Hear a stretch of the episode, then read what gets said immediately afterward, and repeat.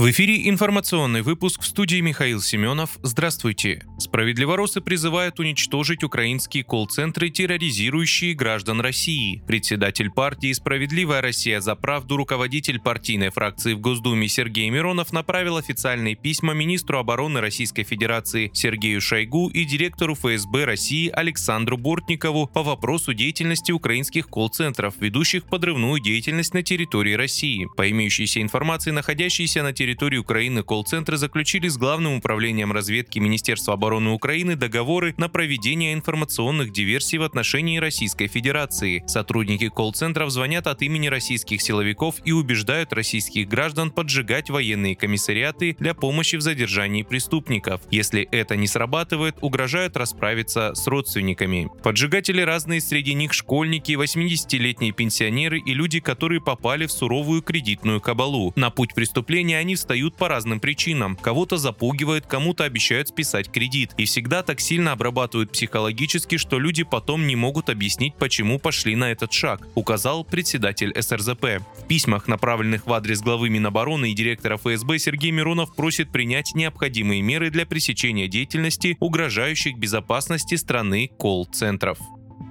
Московском Сергиевом Посаде произошел взрыв на Загорском оптико-механическом заводе. Там объявлена полная эвакуация из всех зданий и цехов, в том числе арендованных. На место прибыли представители силовых структур и глава городского округа Дмитрий Акулов, сообщает местная администрация. В экстренных службах сказали, что в результате ЧП пострадали 11 человек. Раненые находятся в состоянии средней степени тяжести. По данным пострадавших более 25 человек. Взрыв произошел из-за нарушения технологического процесса в металлургии металлическом ангаре 40 на 40 метров. Продолжается разбор завалов.